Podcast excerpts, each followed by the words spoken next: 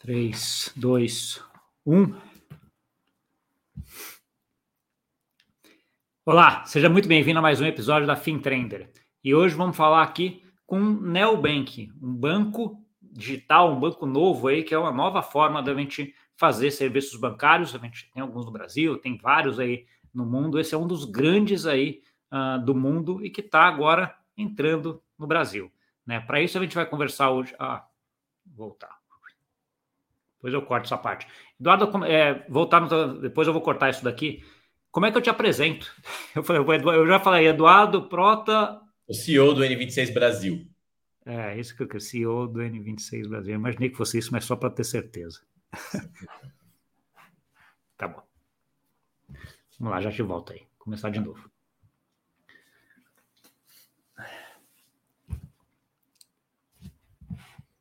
Três, dois, um. Olá, seja muito bem-vindo a mais um episódio da FinTrender.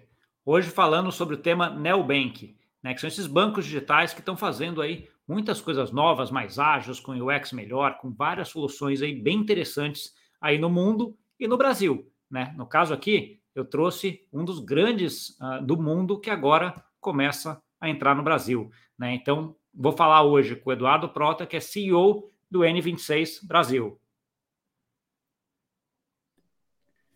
Tudo bom, Eduardo?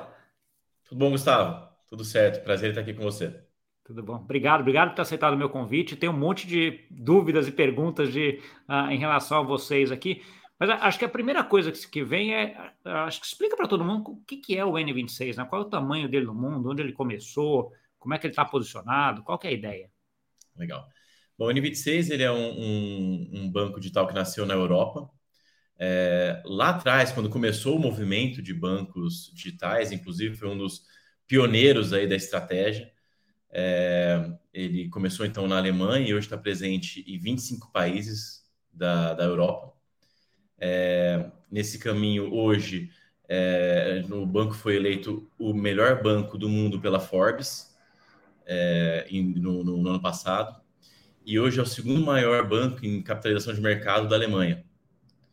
É, então, ele aos poucos vem se mostrando, vem provando que os, os, os europeus e os alemães especificamente também é, buscavam uma solução nova de banco.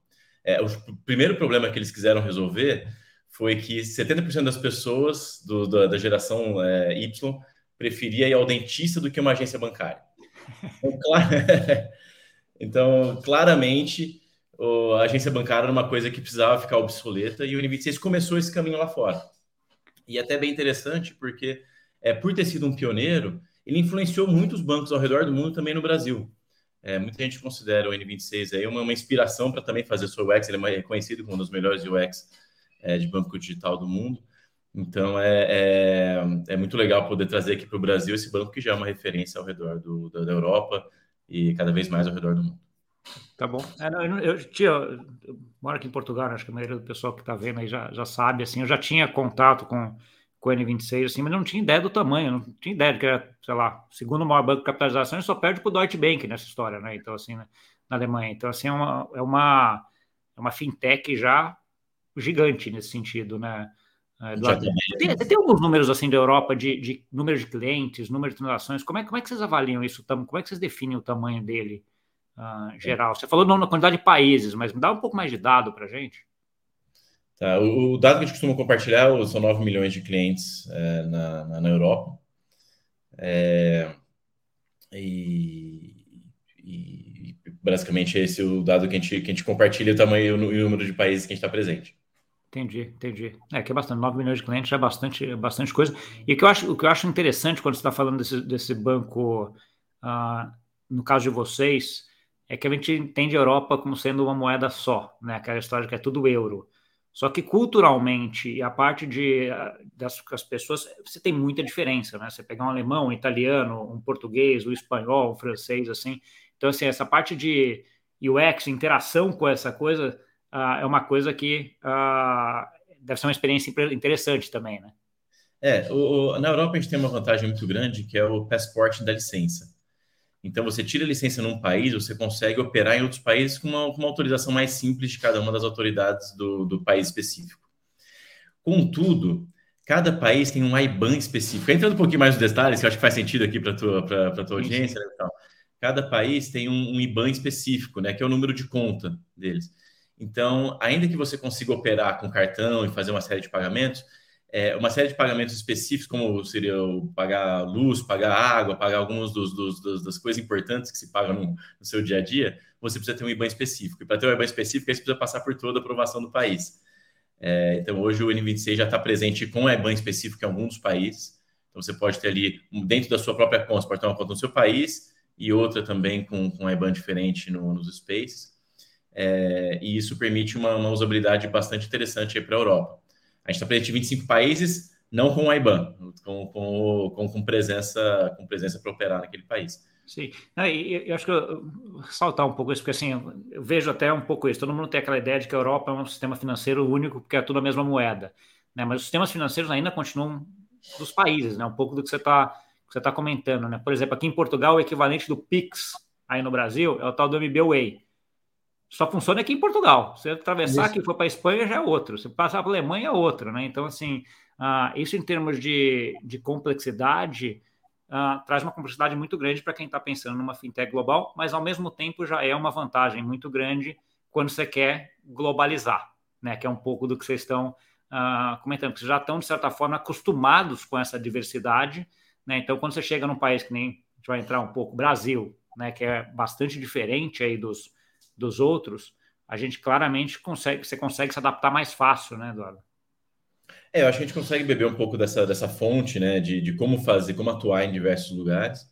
É, aqui no Brasil, de fato, a gente vai para um, um mundo que é diferente demais. Eu até vou te contar um pouquinho mais de como que a gente se estrutura aqui, porque a gente é muito independente da Europa. Então, aqui a gente tem uma estrutura, a gente tem um sistema que ele é apartado do sistema europeu. É, Principalmente porque, ainda que uh, lá, lá já tem esse costume de ter banho diferente, também lidar com, com ambientes regulatórios um pouco diferentes, aqui o ambiente regulatório é completamente diferente, os fornecedores aqui são muito diferentes. É, então, necessariamente, o processador que está lá processa aqui, o Core Bank que funciona bem lá não funciona bem aqui, porque é, você tem ali os, os diferenças de, por exemplo, aqui a gente precisa de juros compostos, lá é só juros simples. É, então, tem uma série de diferenças ali mais um, do, do detalhe do negócio que fazem com que você simplesmente pegar um sistema de lá e importar para o Brasil não, não acontece. É, então, por isso, a gente realmente decidiu fazer do zero, a gente reconstruiu o, o serviço aqui no Brasil. Tá. Aí a primeira pergunta que, que vem, assim, cês, cês, é, é, o primeiro lugar que vocês vão fora da Europa ou você já tem alguma participação, alguma, alguma algum N26 fora da Europa já, Eduardo? A gente passou pelo, a gente esteve nos Estados Unidos, é, a gente saiu recentemente, é, e depois dos Estados Unidos, agora é o Brasil. É... é bem recente. A pergunta que é por, por que agora o Brasil, né? A gente começou a jornada de vir para o Brasil em 2019. Foi quando, inclusive, eu, eu entrei para a empresa. É, ali em 2019, a nossa estratégia era, de fato, tentar fazer o, o, o, A gente entendia o Brasil como mais um país da Europa, vai, como a gente estava colocando no começo. É, e, e, tentar fazer um modelo que é o que, em geral, as fintechs, as startups fazem, que é você ter toda a tecnologia, os sistemas, boa parte da estratégia centralizada, e você ter no país uma estratégia mais, um, um time mais de go-to-market, né? É, onde você vai trabalhar marketing, vai trabalhar atendimento, vai trabalhar regulatório. Esse foi o modelo que a gente começou lá em 2019.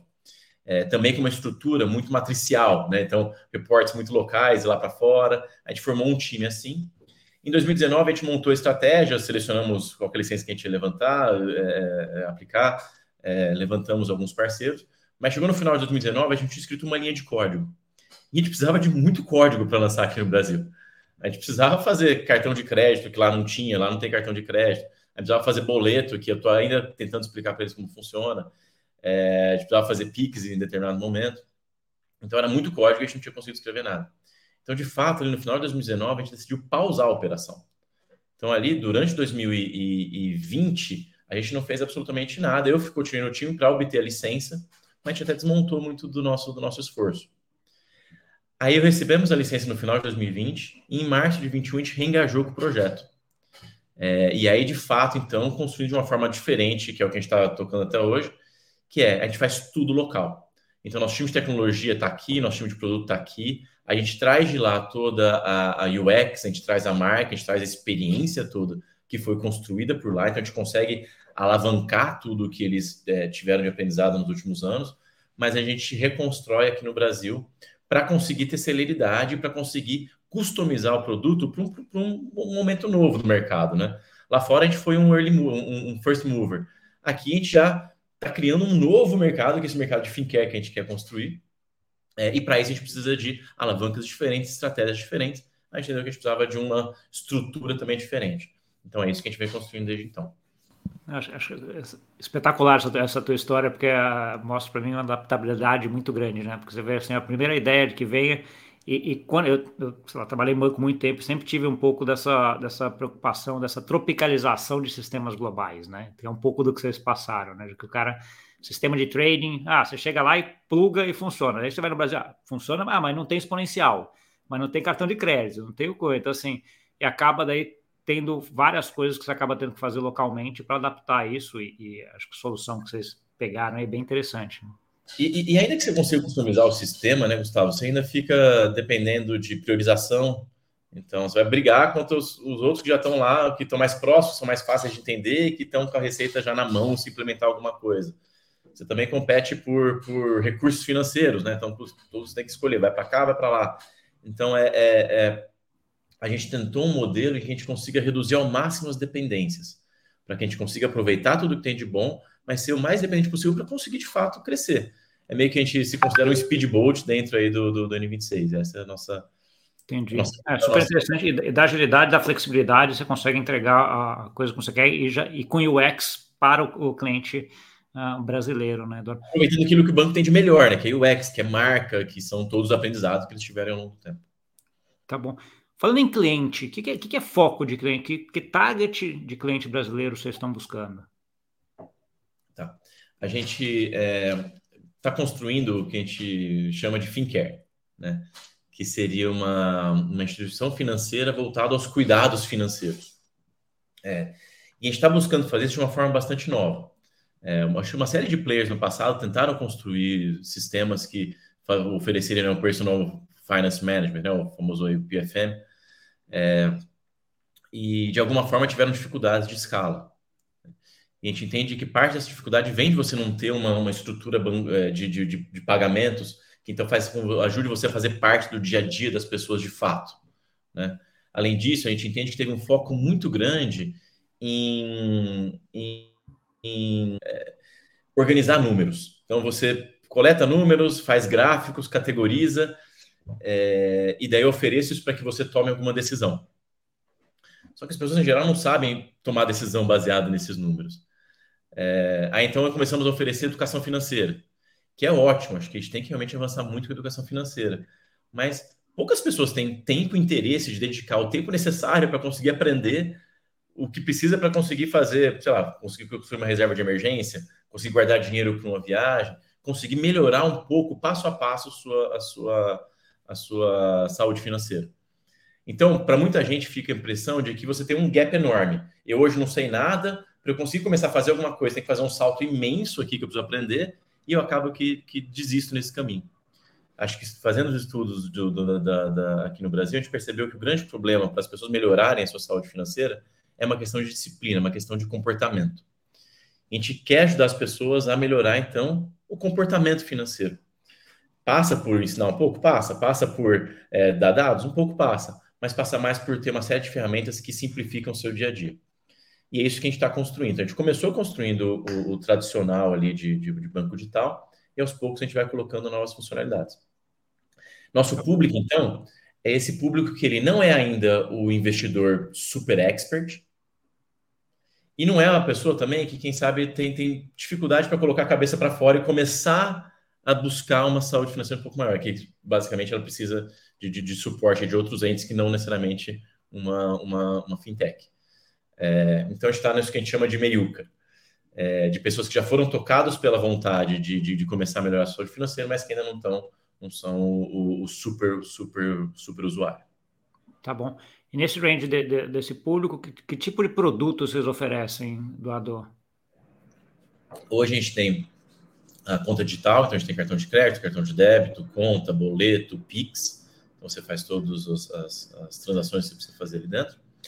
A gente tem os spaces, que são subcontas que você pode abrir e fechar de uma forma muito rápida e que você consegue arrastar com, com o arrastar de um dedo, você consegue transferir dinheiro entre elas. Então você consegue começar a emular o que muitas pessoas fazem, que é a contabilidade mental. Você separa o seu dinheiro para isso aqui eu vou gastar para o Natal, isso aqui eu vou gastar para o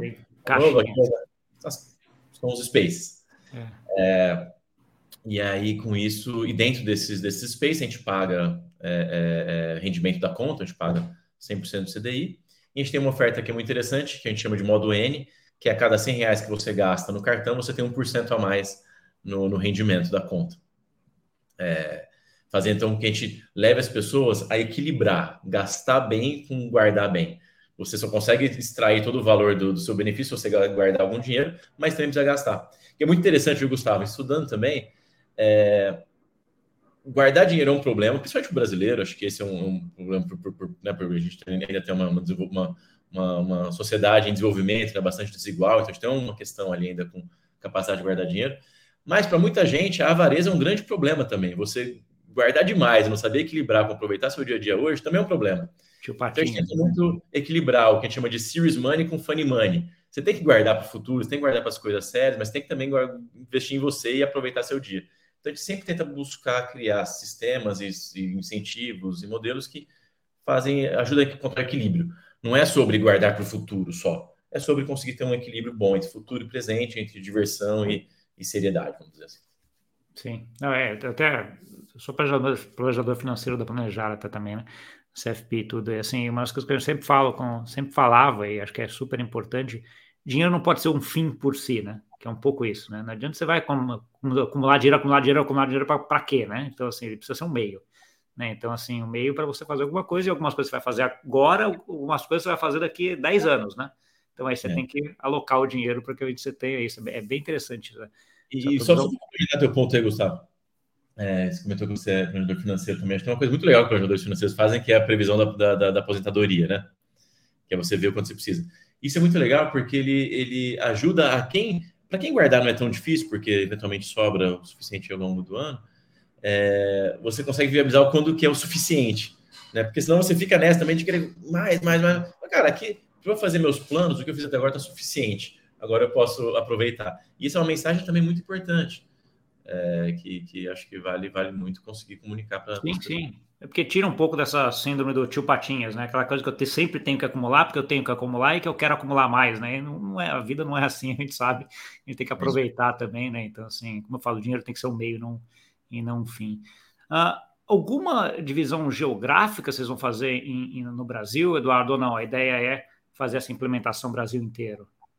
No princípio, não. Hoje o nosso produto tá, já está live, ele está disponível para o Brasil todo. Tá bom. Eu vi até, entrei, entrei no site para dar uma olhada, eu vi que vocês trabalham com lista de espera, né? Então, assim, não sei se, se só pelo site ou pelo aplicativo, etc., mas que estava lá, deixa, deixa seus dados aqui que a gente te, te contacta. Me conta um pouquinho mais sobre essa estratégia. Legal. É, vou contar um pouquinho da história também, de como a gente está no, no, nosso processo de lançamento, né? Tá. A gente perguntou de por que, que a gente escolheu o Brasil. Um dos motivos, é, entre diversos, foi que o Brasil era o primeiro era o primeiro país na lista de espera do N26 lá fora. Então, quando a pessoa tentava baixar o N26 aqui no Brasil, ela não podia acessar, ela já entrava numa lista de espera e a gente era o maior país ao redor do mundo. Então, isso ajudou a gente a perceber que existia uma demanda natural pelo serviço aqui no Brasil. Então, a gente já traz essa lista de espera, essa prática de lista de espera de lá de trás. É, como a gente construiu aqui do zero nosso serviço, a gente não usa um Bank as a Service, a gente está realmente construindo todo o serviço, é, a gente está construindo aos poucos, né? a gente tem que ir trazendo as, as, as, funcionalidades. E em janeiro desse ano, do ano passado, na verdade, 2022, a gente já abriu o sistema para o que a gente chamou de insiders. Foram duas mil pessoas que a gente trouxe, que eram nossos beta testers, que tiveram acesso muito cedo ao nosso produto, que faltava uma série de funcionalidades ainda, mas que já começaram a contribuir com a gente. Então, a gente tem até um fórum dentro do aplicativo onde as pessoas colocam lá sugestões, reclamações, pedidos, e elas podem votar para o que está mais importante. Isso ajuda muito a gente a priorizar qual é a próxima coisa que a gente faz. Então, a gente começou com esse público, depois expandiu esse público um pouco mais, é, e depois desse momento ali de, de beta testing, quando esse produto já estava pronto para ir para mais gente, a gente começou a chamar pessoas da nossa lista de espera. Hoje, então, a gente está nesse processo de chamar as pessoas da lista de espera, a gente tem mais de 300 mil pessoas na lista de espera ao longo do tempo. Então a gente está chamando isso, até uma forma da gente valorizar as pessoas que já estavam querendo a gente antes da gente estar tá, tá live. E em breve a gente começa a abrir já para poder entrar direto no produto sem a lista de espera. Mas o produto já está em operação 100%. E todo, e todo mundo que. Hoje vocês estão com quantos clientes ativos já, Eduardo? A gente não, ainda não, não, abre muito o número de clientes, tá é, uh, mas a gente tem aí o. o mas está mais do que 2 mil que foram os que começaram, né? Então, assim. Então, dezenas de milhares já. Tá. O, quando você está falando em, termos de, de, de, clientes, de aumento de, de número de clientes, uh, e dessa lista de espera, e desses testes que você está falando, quando eu, tá pensando, eu pensei em lista de espera, o Nubank, que é um dos principais brasileiros, a gente vai falar um pouquinho até sobre concorrência depois, mas a, sempre teve uma lista de espera muito grande, mas o ponto lá é por conta da, de que ele já dava um cartão de crédito no começo, era só um cartão de crédito, então, assim, para grande parte daquela lista, ele não aprovava até o crédito, uh, do coisa, né? Vocês, quando a pessoa entra em coisa, ela tem uma conta corrente, ela tem também um cartão de crédito automaticamente ou não? Isso aí é desvinculado um do outro? Ela pode entrar e não pedir o cartão de crédito. Não pedir o crédito, ela vai passar, vai passar a ter um cartão só de, de débito. Tá bom, mas, mas, quando, você, quando você dá o acesso à pessoa da, da conta do N26, você já está dizendo que ela poderia ter o de crédito, está na decisão dela de ter ou não. Não, ela vai, vai passar por uma análise de crédito. Ah, é posterior, então. São dois processos meio separados, então, nesse sentido, certo? Isso, isso. Ela entra no aplicativo e ela vai, vai na área de crédito e pede o, o, a análise. Tá bom. Então, a pessoa poderia ter só uma conta de pagamentos para fazer Pix, boleto, etc., e não ter nada de cartão de crédito, só um cartão de débito. Parte dos clientes tem. Tá bom. É... Mas o, o, motivo também, a, a, lista de espera, acho que ela tem, tem essa função de esperar enquanto você não está pronto mas é, ela também tem uma função que é, que é importante para bancos digitais, que estão, porque a gente também, como SCD, a gente faz o crédito com o nosso próprio capital. É, e a gente tem requisitos regulatórios. Então, cada pessoa que entra, a gente aumenta. Eu não sei exatamente quanto que eu vou dar de crédito para ela ainda, não é uma coisa que eu vi antes, então eu posso dar ou não posso não dar. É, então, eu preciso estar preparado para isso. E cada pessoa que a gente traz, então, aumenta o nosso requerimento de capital e aumenta o, o, o, o dinheiro que tem que ter disponível para isso. Então a gente tem que ir aos poucos, porque de repente você abre e vende mais, eu simplesmente não consigo mais atender. Não consigo é. entender. É, então você tem que ter uma, uma, uma estratégia para ir conhecendo o seu cliente, exatamente quanto que eles vão gastar com você, qual que é o perfil, para você conhecer bem e falar, bom, agora eu estou confiante para abrir porque eu já mapeei. Eu sei como, sei como é meu cliente. A gente está nesse período ainda. Tá de mapear bem e ter clareza de qual que é a necessidade para cada um. Entendi. Conta, conta um pouco para mim, uh, agora também, Eduardo, como é que foi esse processo de que tipo de instituição financeira vocês iam abrir? Né? Acho que você pegou desde o começo, acho que é bem interessante, assim. E por que, que você optou por ir para um, um, uma sociedade de crédito direto? Legal. Bom, quando a gente veio para cá, a gente queria ter uma estrutura é, robusta aqui no Brasil, né? Então a gente desde o começo falou assim, cara, eu quero ter um número de compensação lá na, na, na no, no, Banco Central. Sim. É. É, então, o SCD era um caminho bom para a gente fazer isso de uma forma rápida. É, além disso, a gente sabia que a gente precisava oferecer cartão de crédito, a gente queria poder ter independência para fazer isso sem, sem ter que passar por, por aprovação de um outro parceiro. A gente já teve algumas dificuldades em alguns outros países com relação a isso, a gente queria conseguir ser independente. Então, a, a sociedade de crédito direito atendia muito bem isso, tanto a gente poder ter acesso às soluções de pagamento, quanto a gente poder ofer, ofertar crédito. É, com o passar do tempo, né, passado esse momento, esse ato ali que a gente teve em 2020, é, de fato ter o acesso ali, como a gente não tem mais, nem oferece mais TED, por exemplo, a gente faz só Pix. É, então, acesso, a questão de pagamento ficou menos importante, mas a questão do crédito continua sendo bastante relevante. Então, a gente tem aí o, o, o a SCD, a nossa, a nossa ferramenta para conseguir ter a independência que a gente gostaria de ter no Brasil. Entendi, entendi. Tá bom. Olhando pela parte da, de concorrentes agora. Então, assim, a, gente tem um caso de sucesso no Brasil em termos de neobank, que é, que é o Nubank, né? Assim, mundial, assim, a quantidade de clientes, se não me engano, acho que até o, um dos maiores, se não o maior, né, em termos de número de clientes ainda, né? E você tem vários outros até. Como é que você vê esse ambiente de concorrência entre os, entre os neobanks uh, brasileiros? Eu vou, vou até um pouco além. Eles são teu, teus concorrentes ou teus concorrentes são os bancos tradicionais? Acho que hoje está todo mundo concorrendo por esse, pelo, pelo, pelo relacionamento financeiro com o cliente. Então, a gente, de fato, compete pelo, pelo relacionamento financeiro. É, a gente fica muito feliz pelo todo o desenvolvimento que já teve aqui no Brasil.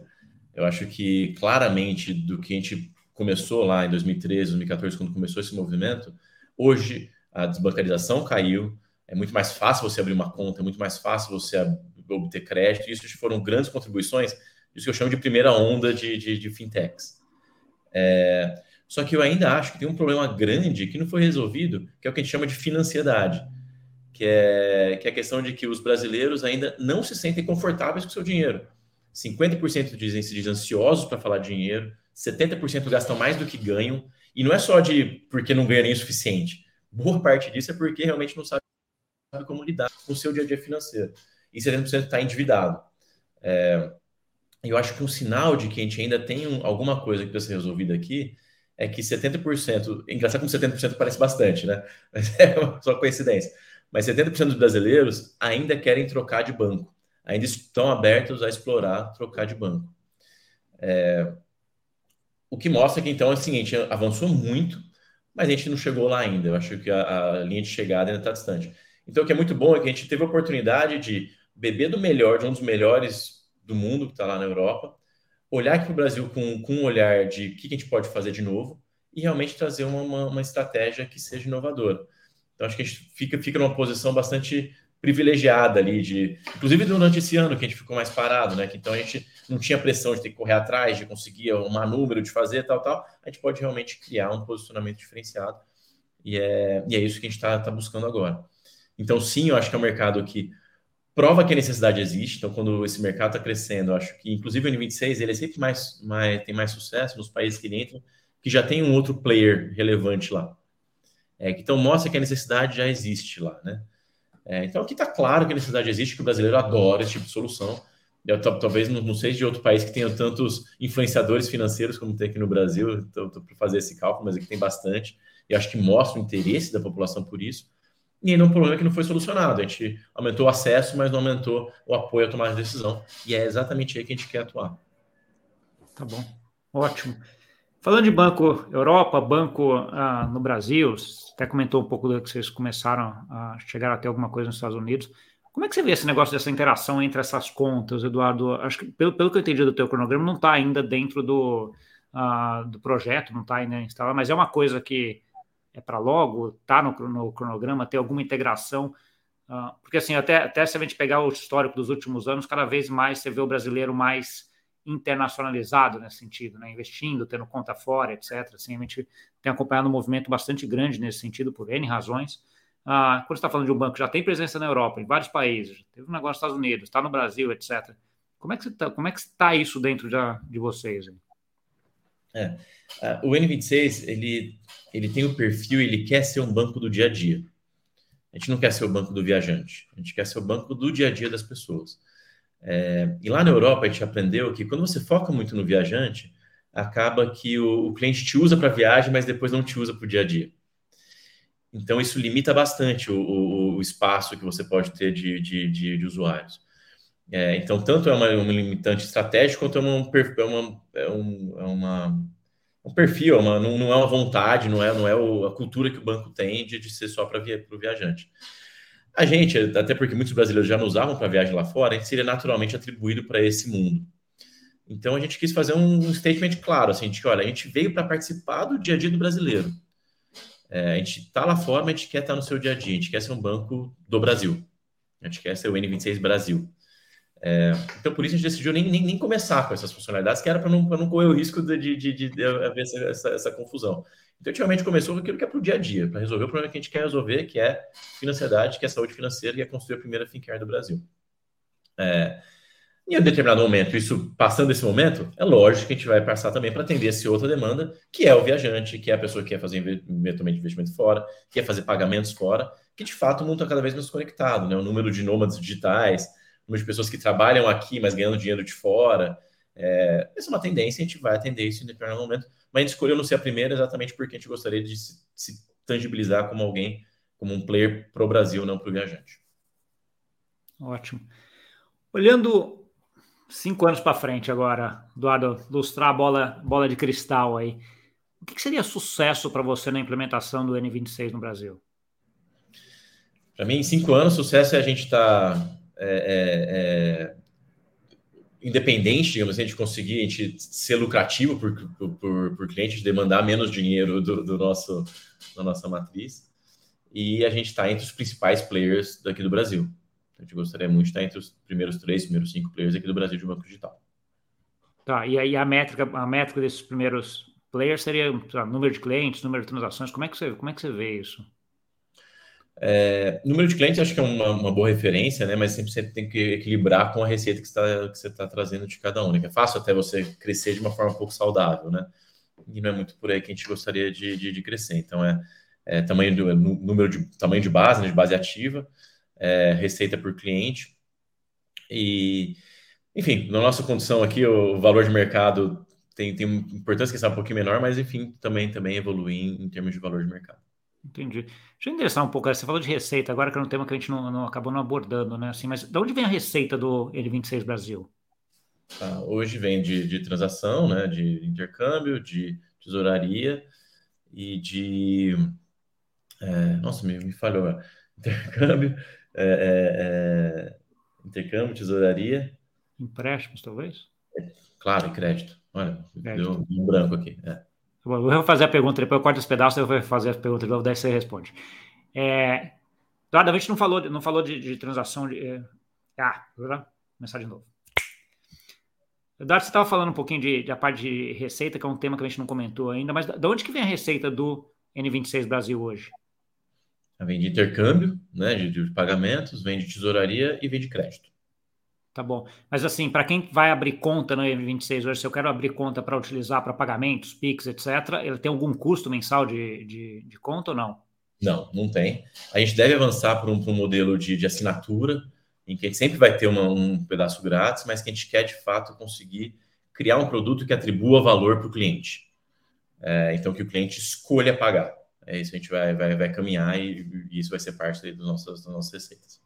Tá, e se não me engano, é o modelo que tem aqui na Europa, né? De que você tem uma parte grátis que você consegue ter, e você tem dois ou três modelos de, de, dois ou três assinaturas que aí você consegue ajustar de acordo com o produto, de acordo com as necessidades que você tem, né? É isso aí, é isso aí, estava exatamente isso. Tá bom. Tá bom. Eduardo, acho que a gente cumpriu aqui tudo que eu, que eu tinha de curiosidade, de pontos aqui uh, em relação ao N26. Gostaria que você deixasse agora uma mensagem final aí para quem nos ouviu e também deixasse um ponto aí de contato para quem quiser ou para quem gostaria de entrar em contato contigo. Tá bom. Bom, primeiro, Gustavo, obrigado pelo bate-papo. Acho que foi um bate-papo foi um bate-papo bem interessante, né? Bem, bem insightful. É, eu acho que a grande mensagem que eu convido as pessoas é entender que a gente ainda tem um longo caminho para resolver o, o, as nossas dores financeiras. Né? É, a tomada de decisão parece que a gente já tem um serviço que nos oferece uma série de produtos, mas a nossa tomada de decisão ainda pode ser muito melhorada, e com isso a nossa saúde financeira, nosso bem-estar financeiro vai crescer bastante. Eu convido todo mundo a conhecer nosso, os nossos sites, que eu vou falar em um segundo, e perceber o quanto que Fincare precisa fazer parte do nosso dia a dia e quanto que isso pode melhorar a nossa vida, não só financeira, mas em todo o resto da nossa, da nossa experiência. É, convido todo mundo a entrar então no nosso site, que é o n26brasil.com, e a nos seguir nas, nas redes sociais. A gente está no, no, no N26BR, tanto no, no Instagram quanto no, no LinkedIn. Tá ótimo. Depois eu vou colocar até esse, esses links aqui na descrição para quem uh, quiser. É só ir lá clicar que já vai direto para dar uma olhada em tudo isso que o Eduardo está uh, tá falando e ter contato experimentar. Acho que é um pouco aqui ah, isso, acho que a, o que eu vejo aí da, do que você está montando é bem interessante, que você está fazendo negócio direito, regulado, devagarzinho, mas assim com prudência, né? Fazendo devagar, aumentando o número de clientes de uma forma que você vai ah, conseguindo testar e ajustar tudo à medida que vai estar tá entrando, e é o que eu sempre recomendo para todo mundo. Né? Então, assim, cara, entra lá, dá uma olhada, vê o que, que, que, que funciona. Você pode se surpreender, ter algumas soluções lá que você fala, olha, isso aqui é muito mais legal. E aí continua, né? Então acho que é um pouco isso. Se ninguém testar, você nunca vai saber, né? Os Space são super legais. Recomendo todo mundo aí conhecer, que acho que é, vão, vão gostar. Tá bom. Fechado. Obrigadão, Eduardo, pela, pela conversa aí. Valeu, Gustavo. Valeu. Para você que nos viu, muito obrigado pela audiência. Não esquece de deixar o like e compartilhar com aquele amigo e amiga que gosta desse assunto e até semana que vem. Tchau, tchau.